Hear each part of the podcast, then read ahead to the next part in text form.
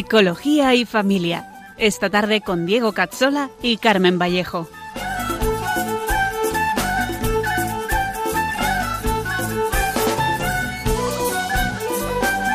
Te dijo ven y aceptaste, atrás quedó lo vivido, te dio una nueva esperanza, todo encontró su sentido Bienvenidos a nuestro programa Psicología y Familia con Diego Cazzola y con Carmen Vallejo, un programa para profundizar en la psicología humana, la educación y la familia.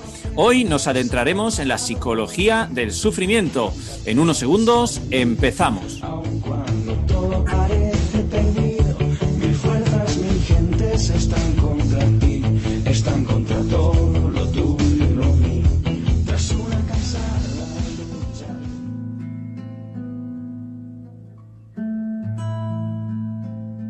Salve, custodio del Redentor y esposo de la Virgen María.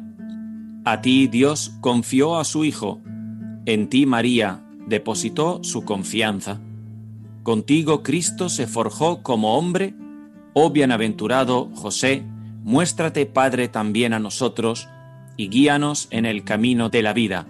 Concédenos gracia, misericordia y valentía, y defiéndenos de todo mal José, esposo de María, custodio del Redentor, llévanos a María y por María a Dios.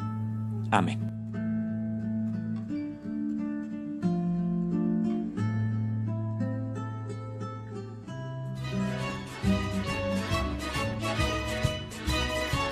Bienvenidos a todos y feliz mes de diciembre, un mes dedicado a la espera gozosa del nacimiento de nuestro Señor y a preparar nuestro corazón para recibirlo. Ya falta poco. Buenas tardes, Carmen. ¿Qué tal estás? Pues buenas tardes, Diego. Buenas tardes a todos los oyentes.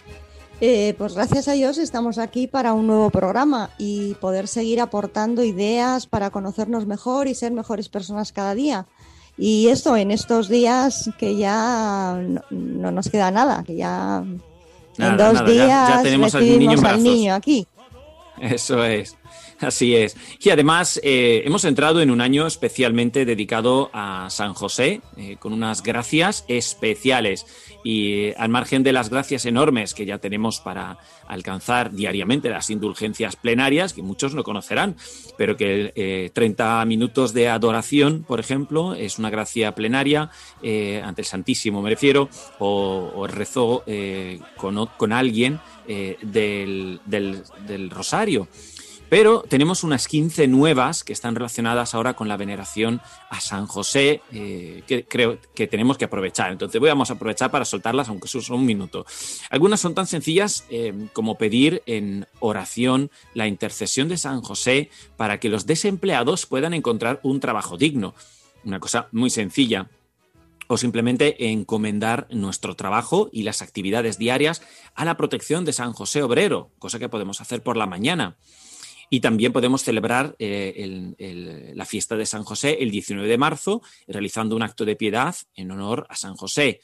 O eh, no os perdáis, pues eh, rezar una oración aprobada a San José el día 19 de cualquier mes eh, bueno, por ocasiones no será, tenemos muchas posibilidades. Por eso la primera oración que hemos hecho hoy, eh, a partir de ahora vamos a utilizar la que ha utilizado el Papa eh, en, este escrito y que es para San José, ¿no? Y le pedimos su intercesión. Pues sí, y además entre las posibilidades más mm, que hay, la más próxima está el rezar a San José en la fiesta de la Sagrada Familia, que se celebra el 27 de diciembre, el próximo domingo. Eh, así que si es que el que no gana indulgencias es más porque no quiere que porque no puede. Desde luego, Carmen, eh, tienes toda la razón. Y hoy eh, continuamos con, nuestro programa, es el número 27. En los anteriores programas vimos los heurísticos y los sesgos mentales y cómo nuestra mente nos puede, pues digamos así, como engañar sin que nos demos prácticamente cuenta. Eh, muchas veces pensamos que lo controlamos todo, eh, pero hemos visto que hay muchas distorsiones que asumimos como racionales e incluso como nuestras, eh, como que son justas, esto es lo que yo pienso, y realmente muchas veces no es así, ¿no? Cuando muchas veces son emocionales o son inconscientes y, lo peor es que muchas veces son erróneas, ¿no? Pues sí, en fin, que nuestra forma de ser eh, nos recuerda la fundamental y constante necesidad de ser humildes, evitar la soberbia, el, el exceso de certeza, pues sobre todo la, lo que, la que no es del amor de Dios, ¿no? Que esa sí que es una certeza. Mm, pero las otras, pues, mm, si no es la del amor de Dios, mm, pues no, las otras no, es la única que nos crece, nos coloca delante de los demás. Las, las otras ya nos, nos, nos engañan.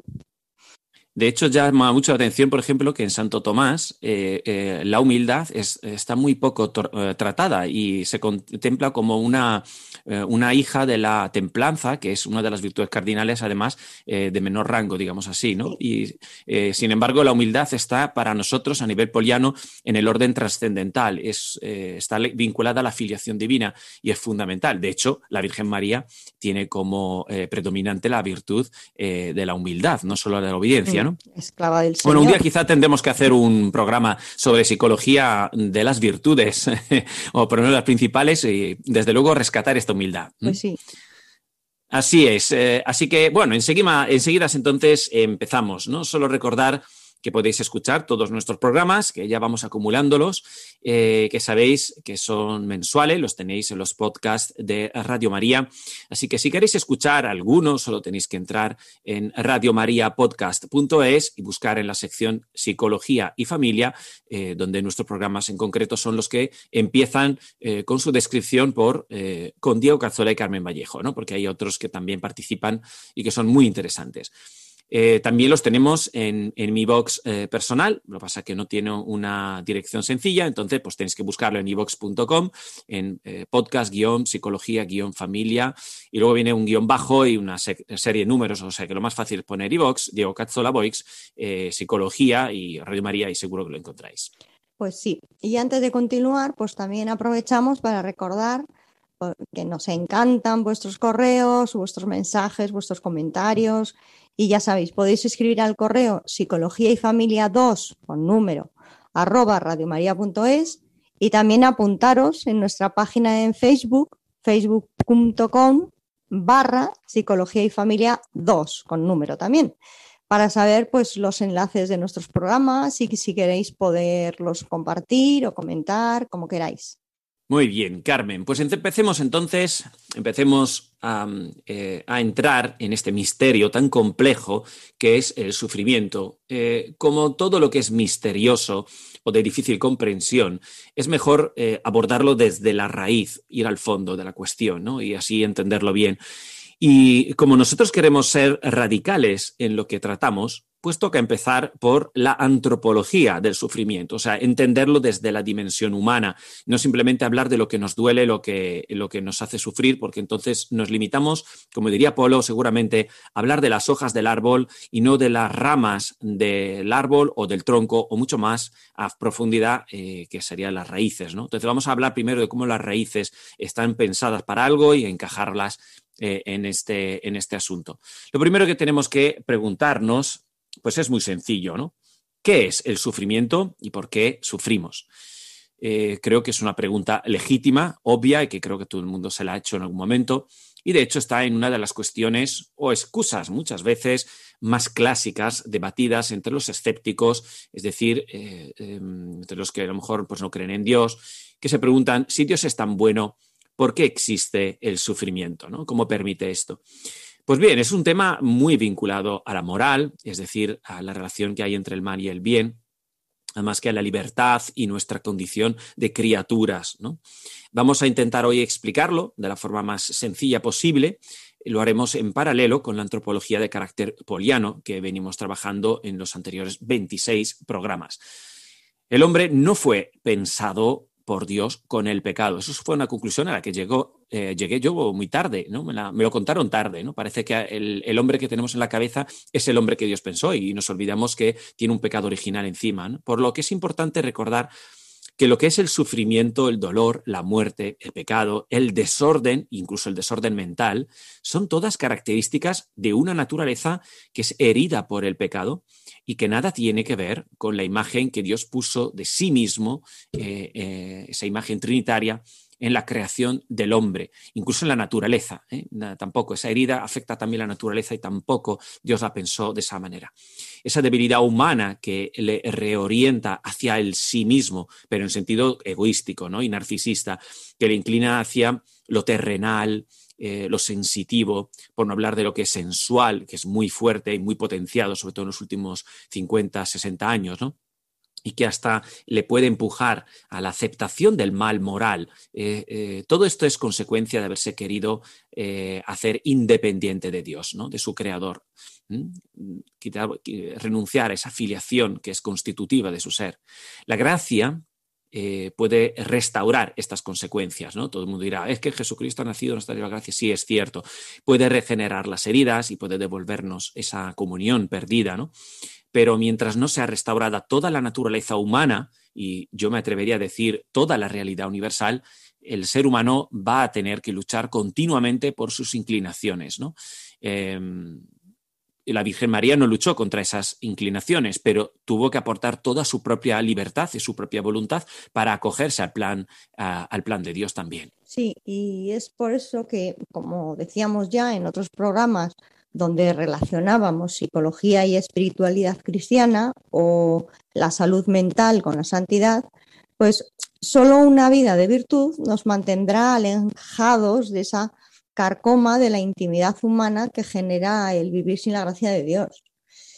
Y quede claro que este vivir sin la gracia de Dios se puede dar de dos formas. Una es dejando de luchar por la continua mejora y restauración en la vida de Dios, que es propiamente las tesis, y la otra, peor aún evidentemente, es el aceptar el camino contrario y luchar en contra de la vida, de la verdad, de la justicia, eh, en pro de una falsa libertad, que se dirige egoístamente pues, al propio placer y al disfrute de uno mismo.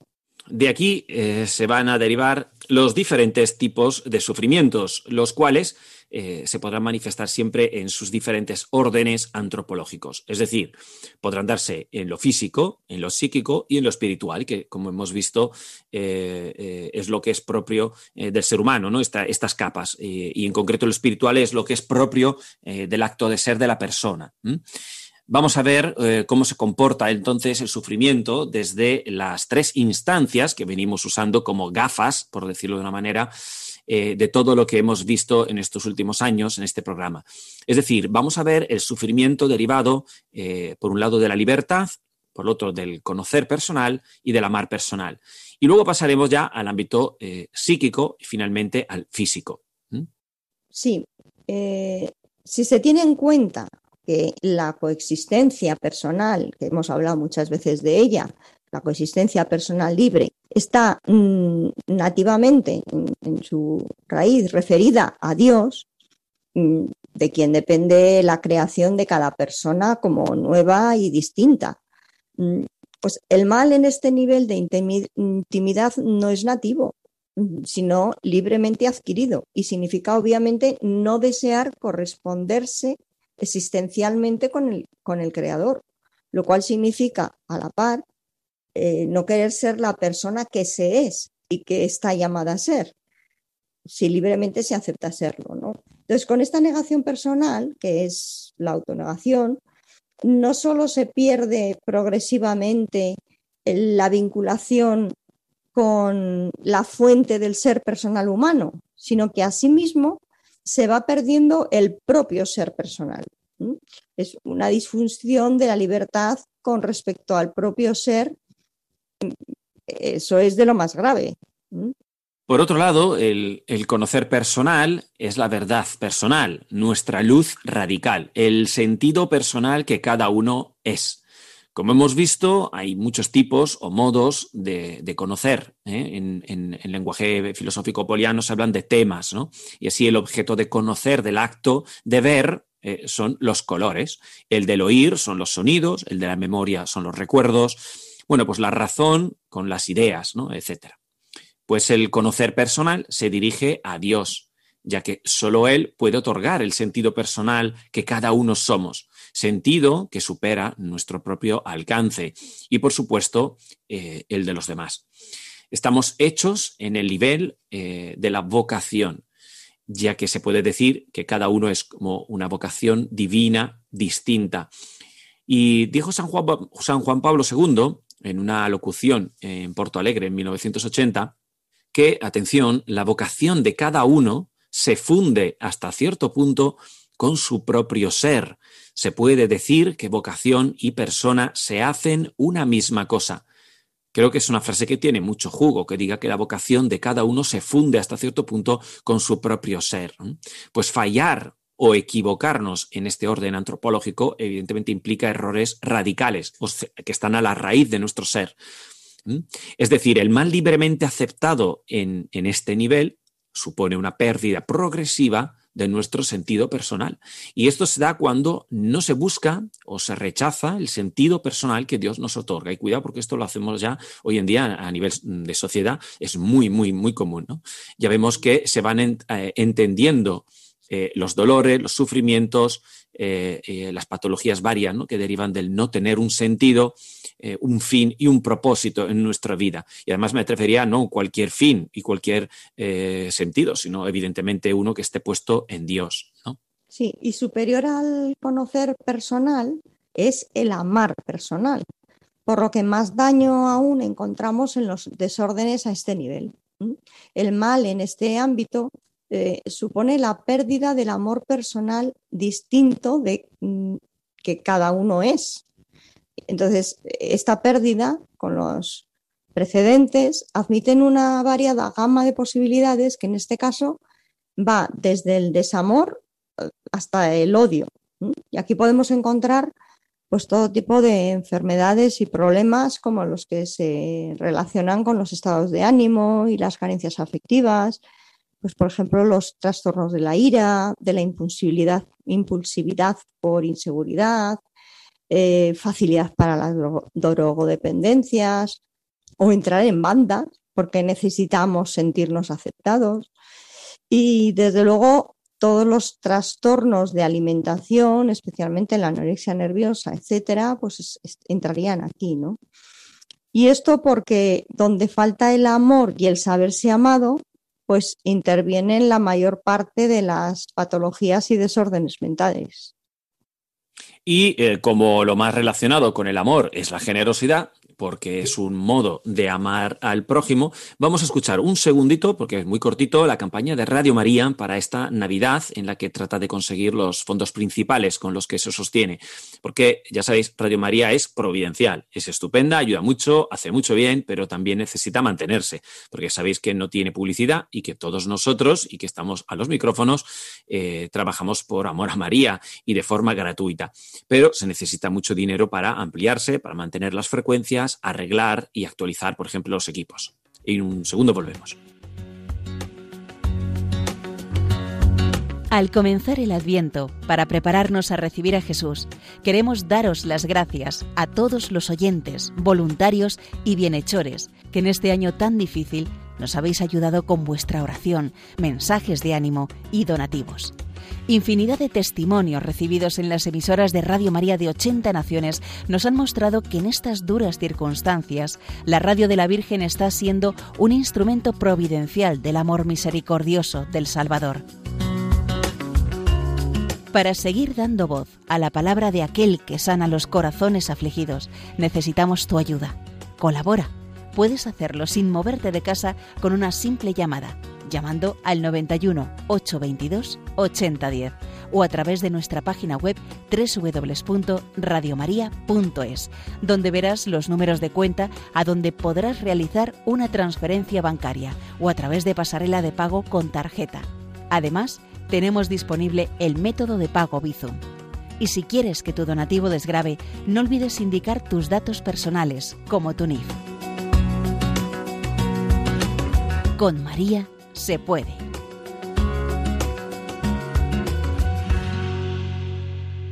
Pues eso, María te necesita, necesita de tu generosidad. Puede ser poquito o mucho, pero siempre será mejor que nada y Dios te lo pagará y te lo pagará muy bien. Recordemos, por ejemplo, que la práctica de la limosna es una comprobación de auténtica religiosidad y una obra de misericordia. Jesús hace de ella una condición del acercamiento a su reino, ¿eh? Lucas capítulo 12, 32, y de la verdadera perfección, y podéis verlo en Marcos 10, 21. Así que seamos generosos.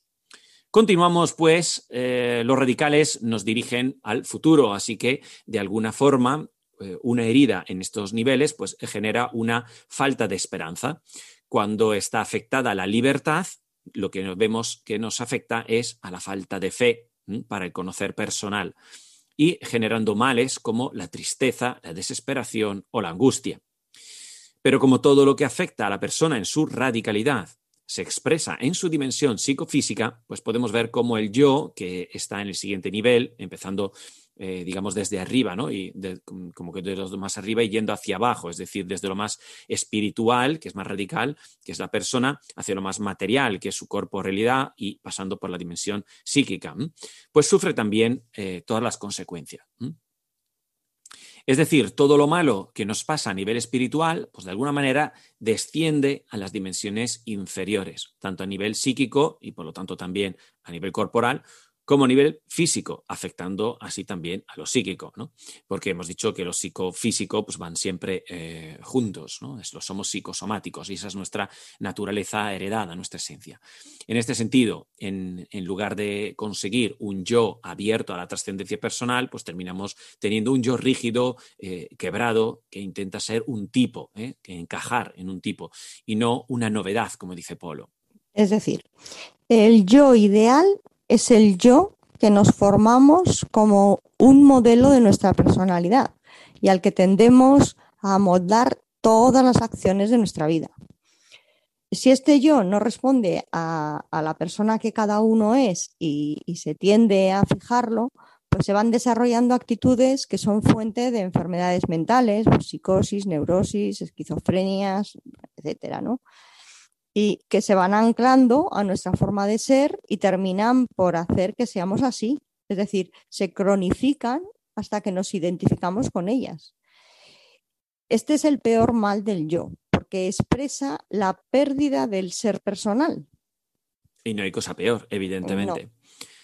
Es decir, la persona humana que desiste eh, de alcanzar el sentido personal propio, eh, que deja de buscar pues se traza un yo ideal, un constructo, como se dice en psicología, ¿no? en que fija su sentido. Por ejemplo, eh, ser una persona excéntrica y de éxito. Hay gente que lo tiene como una tipología suya, ¿no? o incluso, incluso el padre perfecto del año, que, eh, eh, que lo sabe todo, lo prevé todo, que lo tiene que tener todo controlado. Cuidado, porque al final se te va, ¿no? Se te va. Eh, ahí veis ¿no? como la humildad, la sencillez siempre tiene que ir acompañando todo nuestro camino. Como este yo no responde al sentido personal eh, que se es y carece de intimidad, pues la persona falsea eh, su sentido y también su intimidad. Pero como nota que ese yo es superior a la realidad externa, pues intenta dominar a través de, de él la exterioridad, es decir, fuerza la realidad, la que ve, para que encaje con él eh, con la pérdida del sentido personal, pues aparece así, pues no solo el desequilibrio entre el ser personal y el yo, nuestra psicología, sino la pérdida del valor del futuro, del proyecto, de ahí la esperanza, ¿no? Que se destroza.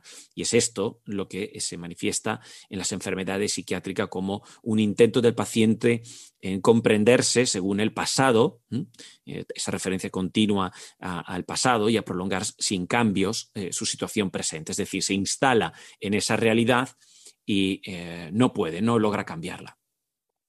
Hay que recordar que, como decía Santo Tomás, uno de los males mayores dentro de los trastornos y de las enfermedades es el que genera parálisis. Y la depresión en este sentido puede ser peor que, por ejemplo, un estado maníaco o psicótico, porque lo que paraliza a la persona le impide sobre todo el cambio, el salir de esa situación y hace que se quede así como está e incluso, bueno, lo acepte y se acomode a ello. Hay otro yo que es el, yo real y que consta de dos dimensiones. Eh, una superior, eh, digamos, y una inferior. La superior es la que conoce, activa, personaliza las facultades inmateriales humanas, que ya las hemos tratado independientemente todas, ¿no? Una a una. Una era la inteligencia, una la voluntad. Dimos también la memoria, la afectividad, pero bueno, vamos a centrarnos en lo más importante. Luego hay otra que es inferior, que conoce, eh, eh, que vivifica o matiza, podemos decir, las facultades corporales humanas. el mal en el yo eh, real, este que estamos hablando, radica en la actitud de la persona que por desistir de alcanzar progresivamente el sentido de su intimidad, pretende encontrarlo en el yo, es decir, intenta convertir su yo en un espejo de su propio sentido personal. Pero quien quiere descubrir el sentido de su intimidad en su yo, pretende algo imposible, porque el yo carece de intimidad y de, sentido personal irrepetible. ¿eh? No está en el yo esa irrepetibilidad, lo profundo. De hecho, el, yo real eh, admite muchas tipologías psicológicas, que son lo que los psicólogos llamamos tipos de personalidad. Recordemos que persona y personalidad no son términos sinónimos, no es lo mismo. La persona designa el acto de ser humano, lo que es realmente la persona, mientras que la personalidad se refiere a la esencia humana. La personalidad caracteriza al yo, mientras que el yo constituye la esencia humana, no el acto de ser propiamente, la persona. Y antes de descender antropológicamente en la estructura de la persona, pues rebuscando los anclajes del mal y poder abordar así después correctamente una psicología del sufrimiento más real y clara, tenemos que decir que hasta ahora estamos viendo un mal adquirido libremente y no nativo. Vamos a explicarlo. Tanto la intimidad humana, el acto de ser, como el yo, la esencia y sus potencias superiores, inteligencia y voluntad, son inmateriales. En ellas el mal no es nativo por naturaleza, porque sería como decir que es culpa de Dios. Porque mientras lo corpóreo lo recibimos en herencia de nuestros padres, lo espiritual lo, recibimos directamente de, de Él, de Dios. Entonces, todo mal inherente en estas dimensiones humanas es, por lo tanto, libremente adquirido. En cambio, en el cuerpo, que es naturaleza humana, los males son heredados, pero además también pueden ser adquiridos. Los protestantes, por ejemplo, sostienen que la naturaleza humana está enteramente corrupta, eh, pero la Iglesia Católica no. Ha enseñado siempre que la naturaleza humana no está corrompida, sino herida. Es una diferencia importante. Si es cierto que el hombre está naturalmente inclinado al mal, porque como eh, es misión del alma vivificar el cuerpo, al notar esta, las deficiencias y malas inclinaciones corpóreas, nota nativamente esa mala inclinación. Pero la mala inclinación nativa, el desorden, no es del alma, sino del cuerpo, aunque afecte también al alma porque está unida a ella, ¿no? Es una unión que afecta eh, de forma psicosomática. El hecho de que el mal no sea nativo implica que podemos evitar que entre, que entre en ese nivel radical, es decir, en, nuestra intimidad, eh, pero no lo podemos evitar en el plano corporal, por lo que en este plano no tenemos más remedio que aceptarlo. Claro, y entonces, ¿por qué tenemos que aceptarlo? Eh? Esa es la pregunta. ¿Por qué tenemos que aceptar este sufrimiento? Bueno, aquí es, como decimos, es un misterio. Pues bien, eh, lo primero, porque es absurdo luchar con algo inevitable, o, algo que hoy en día se hace mucho y cuánta gente lucha contra el envejecimiento eh, a costa de muchísimas cosas más importantes. Pero sobre todo, pues porque nos ayuda a sacar mayor bien en los niveles humanos superiores. Esto es algo evidentemente que el ateo pues, se lo va a perder, pero los que confiamos en Dios lo sabemos. ¿no? Dios no permite el mal si no es para un mayor bien. Lo único que hay que recordar es que aceptar eh, no es comprender. Así que no se trata de comprender el mal. Eso es un imposible. Por eso eh, eh, os propondremos la ruta eh, del abandono, que es, en concreto, es mi teoría central a nivel psicológico cada vez que trabajo. poco a poco iremos viéndola. Y demos paso unos minutos a una canción muy especial porque pone los pelos de puntas, eh, que nos habla de ese niño que va a nacer esta Navidad y que es el que es capaz de obrar tantos milagros. Lo hacemos de la mano de Mark Lowry, el auténtico creador de esta canción, Mary Did You Know, eh, que Pentatonix ha hecho tan famosa, pero que en realidad es suya y yo creo que es mejor eh, la original. ¿no? Escuchemos un segundo y volvemos a nuestro programa. Did you know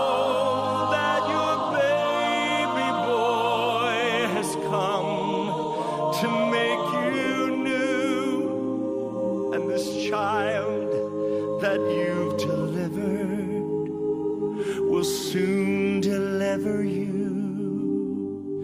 Mary, did you know that your baby boy will give sight?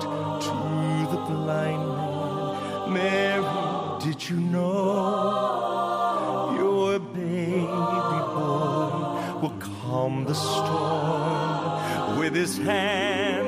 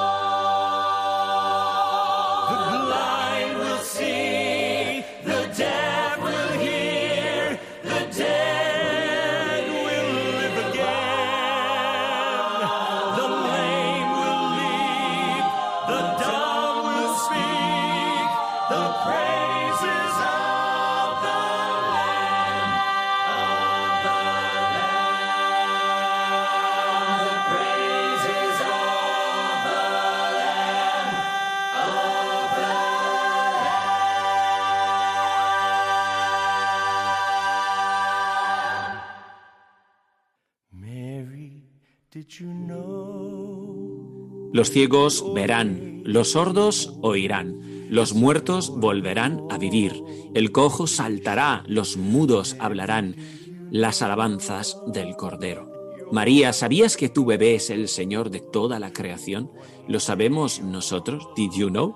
¿Somos conscientes de que Cristo es el Hijo de Dios que ha nacido para sanarnos, para ser modelo perfecto, para llevarnos al cielo con misericordia? Una gran pregunta, ¿no? Que no hacemos a María, ¿no? Que ella lo ha comprendido ya mejor que nosotros. Nosotros nos tenemos que preguntar, ¿somos conscientes? Pues un cristiano no tiene que perder nunca la certeza de que es Cristo el modelo a seguir, ¿no? Y un psicólogo menos todavía, y un padre de familia menos aún el medio que nos va a sanar, el Salvador que nos libra de esta inclinación a meter la pata en todo lo que, eh, en todo lo bueno que nos rodea, eh, es Él. Él es camino seguro que nace en un niño que quiere ser acogido, sobre todo dentro de nosotros. Y para eso tenemos que hacer, por eso tenemos que hacer un poco de vacío, ¿no? Estáis escuchando Psicología y Familia con Diego Cazzola y con Carmen Vallejo. Estamos tratando la antropología del sufrimiento y nos queda por enfocar ahora cómo es afectada la psicología desde el punto de vista antropológico. La próxima vez ya veremos en qué eh, consiste desde una perspectiva pues, más práctica, ¿no? más eh, psicológica y coloquial, si queremos. A nivel psíquico hemos estado viendo entonces que las dos realidades más importantes son la inteligencia y la voluntad. Pues bien, el sufrimiento y el mal entran por estas vías o afectan a estas vías por medio de la ignorancia y de los vicios respectivamente. Vamos a ver, Carmen, estos dos aspectos. Claro, Diego.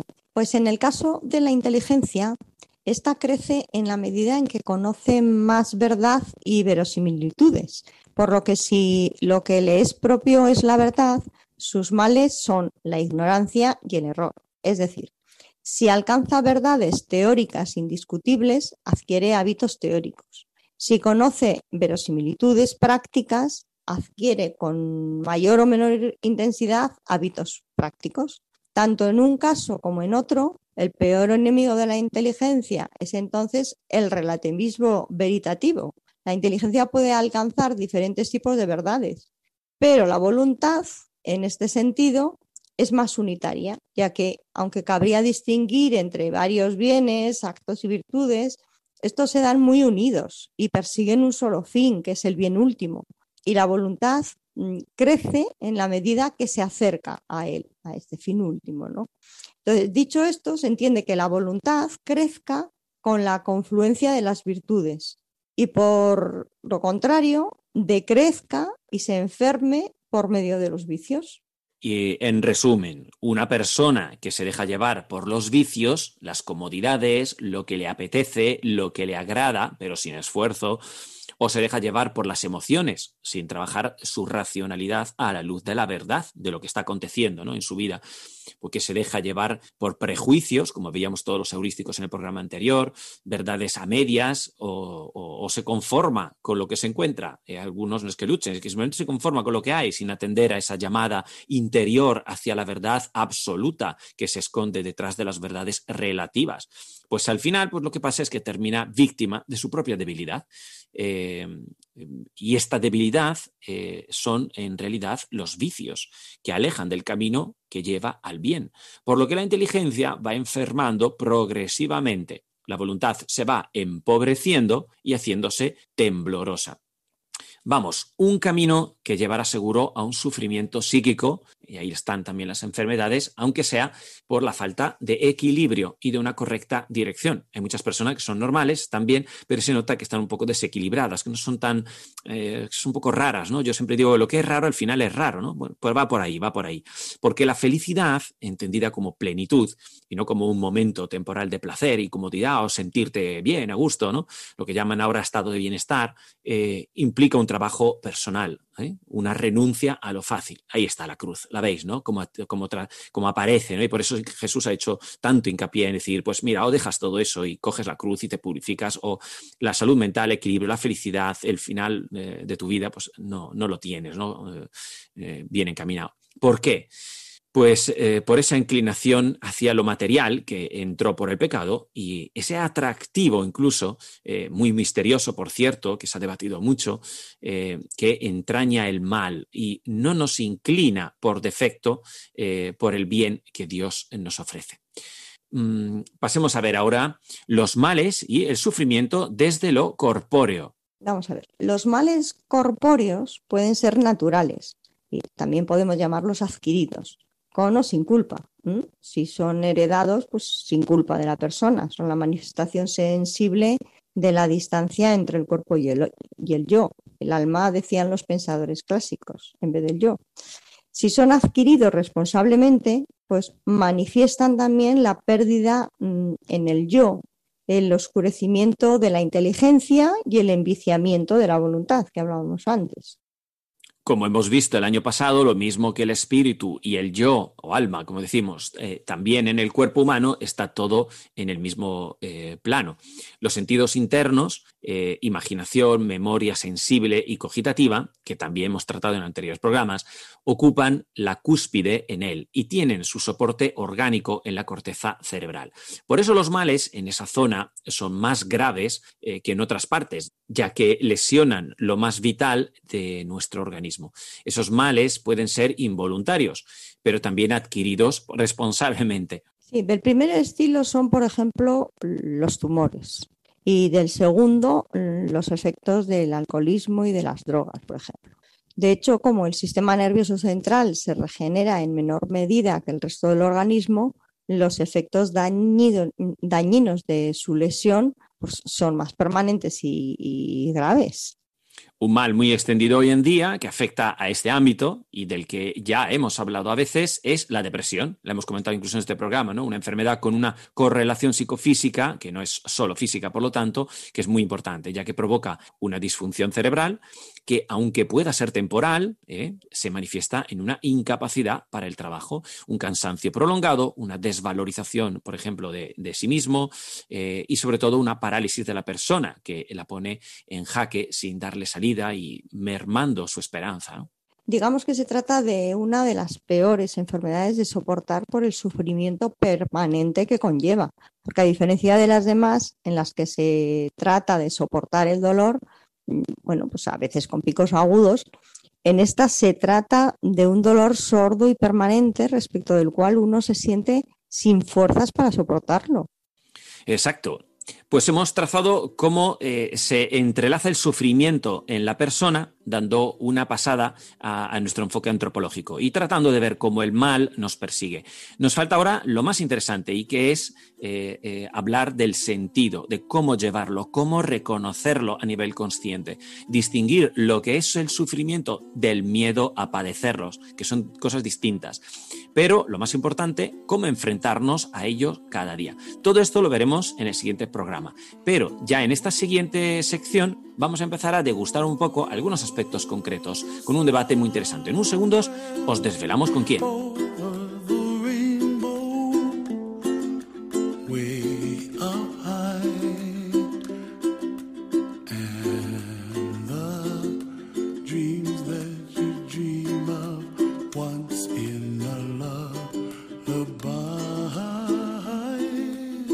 Estáis escuchando el programa Psicología y Familia con Carmen Vallejo y Diego Cazzola. Empezamos la segunda parte de nuestro programa Secciones para Crecer, hoy con la intervención de nuestra queridísima colaboradora, la psicóloga y orientadora Lucía Carbajo. Muy buenas tardes, Lucía. Un saludo casi navideño, que ya le falta muy poquito. Muchos saludos. Bueno, Lucía, lo primero es presentarte. Por si alguien te escucha por primera vez, pues vamos a contar algo de quién eres, ¿no? Pues Lucía es psicóloga, es orientadora en el Colegio Juan Pablo II, habiendo trabajado también como psicóloga en un centro de discapacitados psíquicos, está felizmente casada con cinco hijos y está formada especialmente en educación afectivo-sexual y en formación de padres y profesores. Bueno, sabe un montón, pero vamos a decir solamente este poquito. Lucía, pues eh, resumiendo, hemos estado hablando del sufrimiento, pero como lo hemos empezado a tratar hoy por primera vez, es eh, un tema muy complejo eh, y lo queríamos hacer bien. Lo hemos explicado desde su vertiente más antropológica, aunque es un poco más difícil quizá de entender. En el próximo programa ya entraremos en la dimensión propiamente psicológica del sufrimiento pero eh, me ha hecho un pajarito que justo llevas un tiempo reflexionando sobre este tema y que tienes preparadas unas ideas interesantes. Eh, estoy seguro que todos estarán pensando en algo relacionado con la denigrante ley que han aprobado la semana pasada y que pretende convencernos de que matar a una persona que sufre eh, atiende a la libertad de posibilidades, cuando en realidad no solo es una mera cuestión de ahorro económico, sino que si fuera cierto, por lo menos se debería apoyar entonces también la otra elección, que son los cuidados, los cuidados paliativos. No ha sido así. Pero no, ahora un enfermo puede elegir entre morir malamente y solo y morir gracias a una prestación sanitaria. Pero eh, eh, ayuda para vivir mm, no parece necesario ni siquiera debatirlo. Bien, pues no vamos a hablar de esto, ¿verdad, Lucía? Pues eh, a ti la palabra. Bueno, pues mm, a ver, todo, quizás toda esta situación ¿no? de que hemos estado viviendo durante estos meses pues a todos nos ha llevado a cierta reflexión, ¿no? El tema de, la enfermedad, de la muerte, del sufrimiento en general, ¿no? Eh, porque ha habido también otros sufrimientos eh, colindantes, ¿no? Con esta, el coronavirus, ¿no? Con la enfermedad en concreto, que han sido pues la soledad, ¿no? Eh, la ansiedad, la pérdida del trabajo, el sufrimiento pues eh, psicológico y espiritual que, ha conllevado pues eh, la soledad en todos los sentidos, ¿no? A veces perdiendo el trabajo, perdiendo los contactos sociales, perdiendo la familia, no pudiendo estar con nuestros enfermos, con nuestros mayores, con nuestros hijos, por la distancia, por, eh, lo, lo, que ha ido pasando, ¿no? Y a mí esto me ha hecho pensar sobre el sufrimiento nuestro propio, ¿no? Pero muchas veces también en, nosotros como espectadores del sufrimiento. Y en el fondo, lo de la ley de la eutanasia, pues me ha hecho reflexionar más todavía en esta dirección, ¿no? Nosotros como acompañantes del que sufre. Y, yo veía, pues, en estas actitudes eh, que podemos eh, tener ante, ante la cruz, pues la cruz, la cruz de Jesús, ¿no? En la cruz de Cristo, en el momento de la pasión, vemos las actitudes posibles que hay ante el sufrimiento. ¿Qué pasa cuando, cuando detienen a Jesús, cuando lo llevan por las calles, cuando lo crucifican? Pues de todo, pasa de todo, ¿no? Y creo que nos podemos sentir reflejados en una de estas actitudes o nos podemos incluso ver reflejados en varias porque creo que todos pasamos por más de una. Están los que buscan hacer sufrir para ganar, para vencer, para colocarse por encima. Es un provocar sufrimiento. a veces incluso nosotros podemos ser inconscientes, ¿no? Pero lo estamos provocando. Eh, aquí hay sutilidades, ¿no? Cuando provocamos un sufrimiento más psicológico, más anímico, ¿no? Eh, o más espiritual, pues quizás se ve menos, ¿no? Pero es un sufrimiento. Y eso está en la pasión, ¿no? Están los que se unen, ¿no? Los, em, no sé, cobardes quizás. Eh, al que lo provoca, pues ellos suman y siguen, ¿no? Está el que aprovecha para sacarlo todo, ¿no? Para sacar lo que lleva dentro. Y entonces insultan, ¿no? Añaden sus insultos, añaden sus puñetazos, allá añaden su violencia, ¿no? Y aprovechan para sacarlo todo. Y podemos ser, pues, cuando discutimos, ¿no? Y, sacamos todo, no solo lo de esa discusión, sino todo. Pero también cuando hablamos mal de alguien, por una cosa que a lo mejor es hasta verdad, ¿no? Y empezamos a sacar más porquería y más porquería y, aumentamos el sufrimiento, ¿no?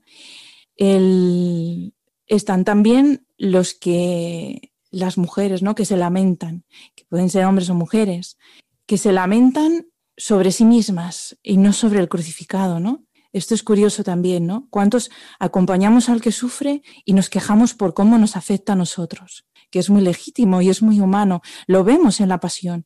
Es una debilidad, está ahí, pero pero se queda muy a medias, o sea, quiero decir, es muy pobre, no es una reacción pobre. Es el de, ay, pobrecito mío que me ha tocado este hijo, o mira qué esposa tan pelma tengo, pues mira lo que me hace, pues este compañero de trabajo, este jefe, y ay, ay, ay, qué horror, y, ¿no?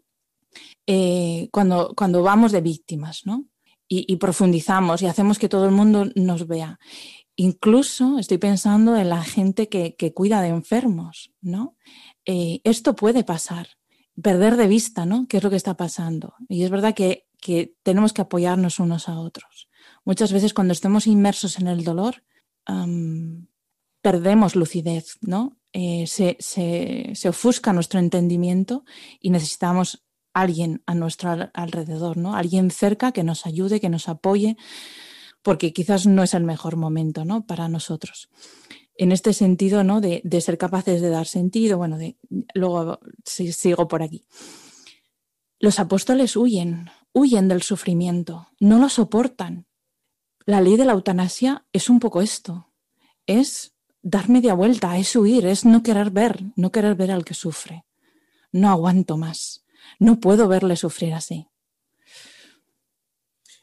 Perdona, eh, eh, eso es un poco lo que a lo mejor eh, nos pasa cuando, por ejemplo, alguien llora delante de nosotros, ¿no? Y le, ponemos la mano en la espalda y decimos, no, hombre, tío, no, no llores, no, no, no te preocupes, no, no llores, no llores, venga, que no pasa nada. Y negamos no solamente el sufrimiento, sino que parece ser como que somos más bien nosotros los que no queremos mm, estar presentes, ¿no? delante de ese sufrimiento que... No soportamos, ¿no? Esta violencia de, tener delante al que sufre. Esto es, es una característica creo que es muy humana, pero creo que también es muy particular de nuestra sociedad hoy en día, ¿no? Y esto lo hacemos muchísimo con los niños. Ah, que no llores, ¿no? Yo, yo les digo a mis hijos, si estás triste, llora. Tienes derecho a llorar, pero no lo va a arreglar. Quiero decir, llorar no va a arreglar lo que te pasa. Luego tendrás que hablarlo, tendrás que ver qué pasa, tendrás que ir a buscar a quien sea. Pero llora, no tengas miedo, llora. Estás enfadado incluso, pues grita, ten cuidado con lo que gritas. Eh, Lucía, perdona. No tengamos miedo a la expresión, sí. Mm, justo eh, cuando estabas hablando estaba pensando en eso, ¿no? En, todo lo que estabas hablando del sufrimiento y estaba pensando en cómo ha afectado a los niños toda este, todo este año, todo lo de este año. Porque hay niños que están viviendo un, como una especie, un auténtico sufrimiento interno que, claro, ellos no saben ni, ni, ni definirlo, no saben ni lo que les pasa. Algunos han nacido y lo han vivido así. O sea que. Sí. O sea, eh, cada, los niños pequeños van a digerir esta situación como les ayudemos nosotros a digerirla. Exacto. Porque es tan extraña, ¿no? Tan nueva que no tienen parámetros para juzgar esta situación. Solo somos nosotros adultos quienes eh, podemos mm, enmarcar ¿no? esto que está pasando, este sufrimiento, estas dificultades, estas rarezas, esto que sale fuera de lo cotidiano eh, es la única manera que tienen los niños de entender, ¿no? que nosotros se lo hagamos entender, que les demos claves para entenderlo. Eh, por eso decía también antes que es que en el momento que estamos inmersos en el sufrimiento esto es difícil de hacer. ¿no?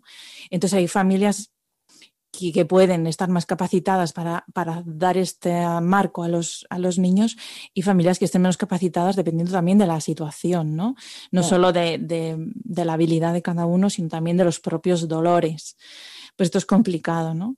El otro día una enfermera me decía, ¿no? Está haciendo un estudio sobre cómo ha afectado la falta de ejercicio físico y de deporte a los niños toda esta situación del confinamiento. Hay, muchos matices, ¿no? Yo quizás me, a, mí me gustaría centrarme en que este es el año de San José. Yo tengo mucho cariño a San José. Y entonces ah, yo decía, vale, tenemos todo esto delante, ¿no? Un sufrimiento. Por cierto, los únicos que aguantan el sufrimiento son los que están con María y aguantan hasta el final, al pie de la cruz, hasta que Jesús muere, hasta que bajan el cuerpo, hasta el final de los finales, quiero decir. Los únicos que son capaces de soportar la cruz son los que están agarrados de María. Y esto me parece súper importante. Pienso que San José también vivía esto, ¿no? Estar agarrado a María. Eh, a mí me preguntaba, ¿no? Por esto decía que este es el año de San José, pues voy a preguntar a San José, ¿no? ¿Qué hacemos con el sufrimiento? Y pienso, ¿él ha sufrido? Pues sí, ha sufrido. Y se me viene lo primero que se me venía a la cabeza, y en relación además ahora con la Navidad, su primer sufrimiento es mm, moral, ¿no? O sea, es, ¿qué hago? O sea, esta mujer está embarazada. ¿Qué hago? Y esto le tuvo que llevar a sufrir un poco, mínimamente, ¿no?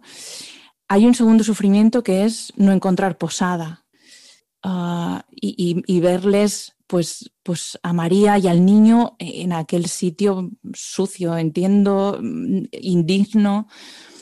Está el sufrimiento de, de tener que dejarlo todo, tener que irse, la huida a Egipto, ¿no? Y vas a leer la Biblia y dices, a ver, ¿y San José qué hizo en este momento? Pues lo primero que parece que hace es irse a dormir. porque todo lo resuelve en sueños. O sea, entonces, ¿quién está preocupado? Entiendo que está ocupado en, en discernir, pero no le quita el sueño. Está confiado, ¿no? Duerme. Tiene el sueño de un justo que descansa en el Señor. Entonces, lo primero es duerme. Y en el sueño que confía en el Señor, el Señor le habla a través de su ángel. Y él sabe entenderlo. ¿Y cuál es la siguiente frase? Las siguientes frases en las tres situaciones son iguales, son verbos, son acción. No hay ni pensamientos ni juicios, es acción. Señor me pide esto, hago. Entonces se levanta, coge al niño y a la madre y se va. Eh, se levanta, va, coge a la Virgen. Son acciones, no se pone a dirimir, ni a elucubrar, ni entonces, y, ni sopesa. Se lanza, se lanza a, seguir al Señor, ¿no? A lo que Él le diga, obedecer, ser fiel. Pienso que en los momentos de sufrimiento, que es cuando menos lúcidos estamos, tenemos que llegar a esos momentos. Bueno, el sufrimiento siempre existe en la vida, ¿verdad? Pero pero los momentos más fuertes de sufrimiento tenemos que haber llegado entrenados, entrenados en este seguir al Señor, ¿no? Seguir su voluntad, el estar abiertos en confiar en Él, el descansar en Él y en estar de la mano de María.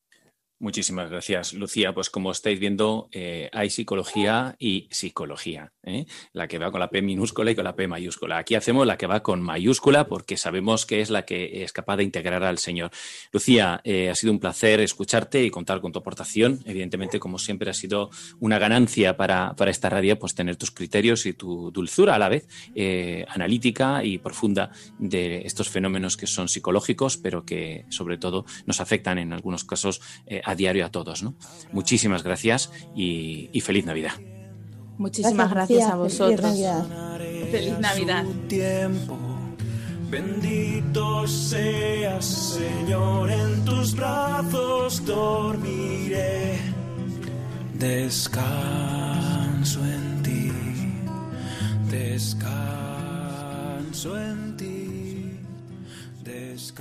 Esto es todo, amigos de Radio María. Os dejamos a las puertas de la Navidad y como nos veremos ya el año que viene y, pasada la Navidad, pues aprovechamos ya de felicitaros el mayor acontecimiento que podemos compartir, que es el nacimiento de Dios en nuestros corazones, no solamente en el pesebre, sino dentro de nosotros, para que toda nuestra persona sea reflejo de eh, su vida en nosotros.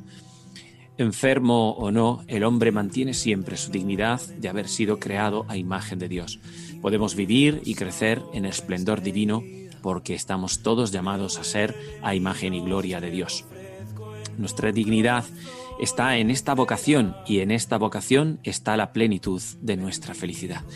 Dios mediante nos volveremos a escuchar el 19 de enero de 2021 a las 17 horas de la tarde, a las 16 para nuestros amigos de las Islas Canarias, para retomar el tema del sufrimiento y darle enfoque más psicológico y práctico que seguramente estamos ya degustando que queremos. Os invitamos a escribirnos a nuestro correo y formular vuestras preguntas a psicología y familia 2 radiomaria.es o en nuestra página de Facebook que es facebook.com psicología y familia 2. Y recordemos, Dios se ha hecho hombre para salvarnos y destinarnos a la comunión con Él. Aquí descansa el fundamento último de la dignidad humana y el gozo que da sentido, plenitud y sanación. Que el Señor os bendiga, especialmente en este tiempo de Navidad y en este año de San José os preserve y os sane del coronavirus y que recéis por nosotros, que nosotros rezaremos por vosotros. Hasta la próxima, si Dios quiere. Un saludo Carmen y feliz Navidad a ti y a todos. Pues lo mismo, un saludo, feliz Navidad a, a, a ti y a todos. Y, y, bueno, también como no nos vamos a oír hasta el año que viene, pues también una buena entrada de año. Eso es. Hasta luego. Adiós. Descanso en ti,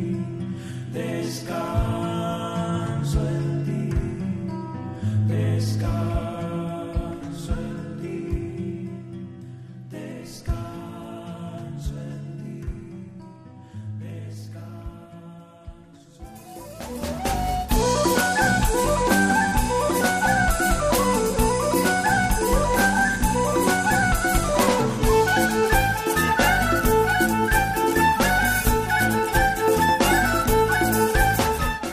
Han escuchado Psicología y Familia, esta tarde con Diego Cazzola y Carmen Vallejo.